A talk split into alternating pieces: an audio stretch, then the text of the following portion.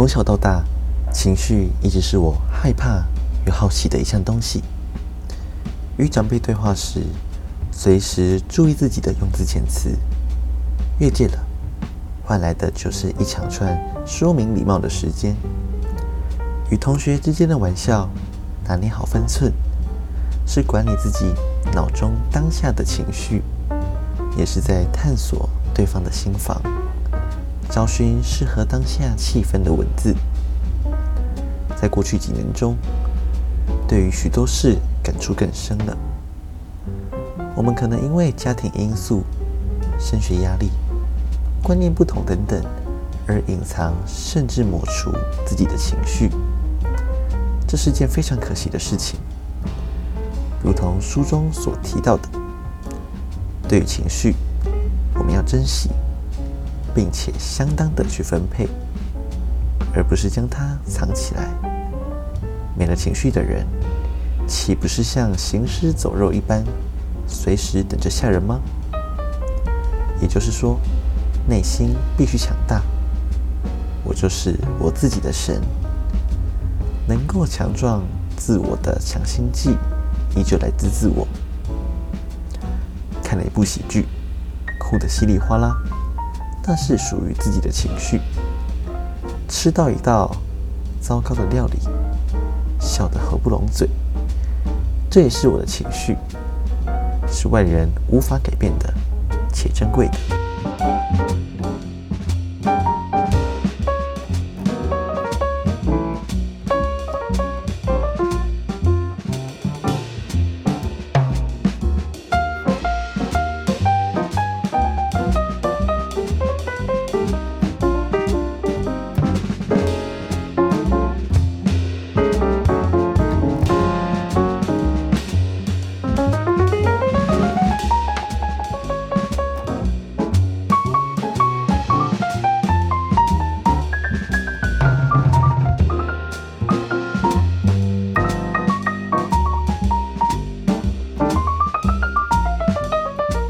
生活周遭的确处处充满抹杀情绪的情形发生。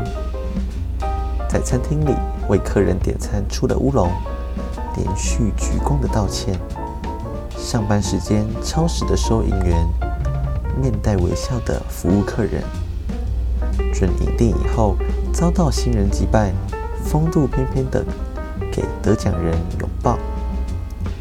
以上我们都认为是合理不过的。处事原则，不过不也符合隐藏情绪的最大原则吗？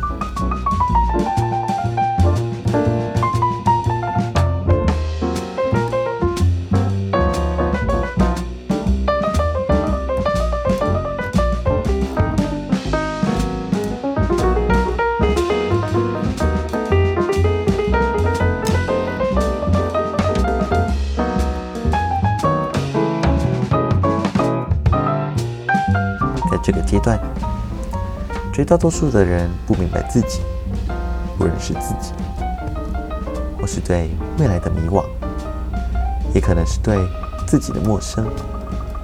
在对于未来的不确定，似乎因为这样而有了合理的放弃。我所谓的放弃，是指交给别人来选择那些曾经爱过的、深爱的，却这样拱手交给别人。事后再回想，不可惜吗？这个世界就是充满太多这种悲惨案例，否则这世界将更明亮、更美丽、更加充满理性。现在神想伸出双手，但全体人类用这百年来的精神回绝了。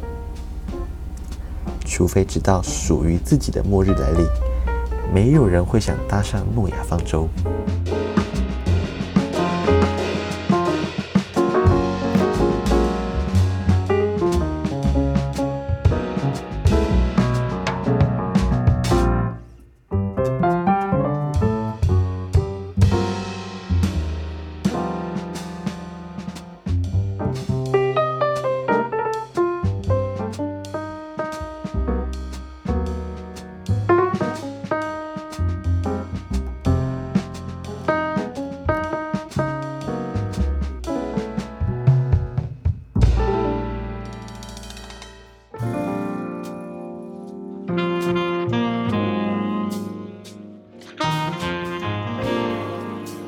我不是为你活的，你也不是为别人活的。你知道到今天为止，你已经为别人放弃了多少的自己吗？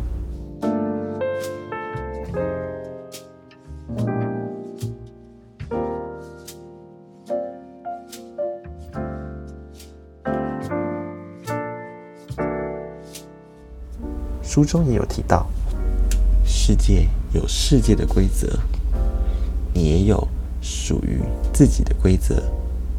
但是现实往往残酷，随着时代改变，成年的规则似乎已接纳不下新时代的创造者。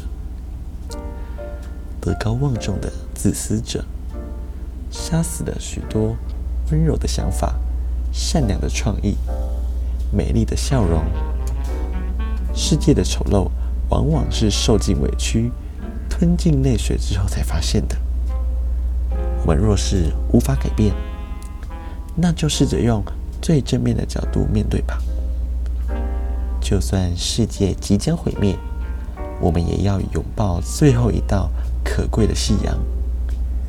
这也是情商，而且是普罗大众所追求且缺乏的情商。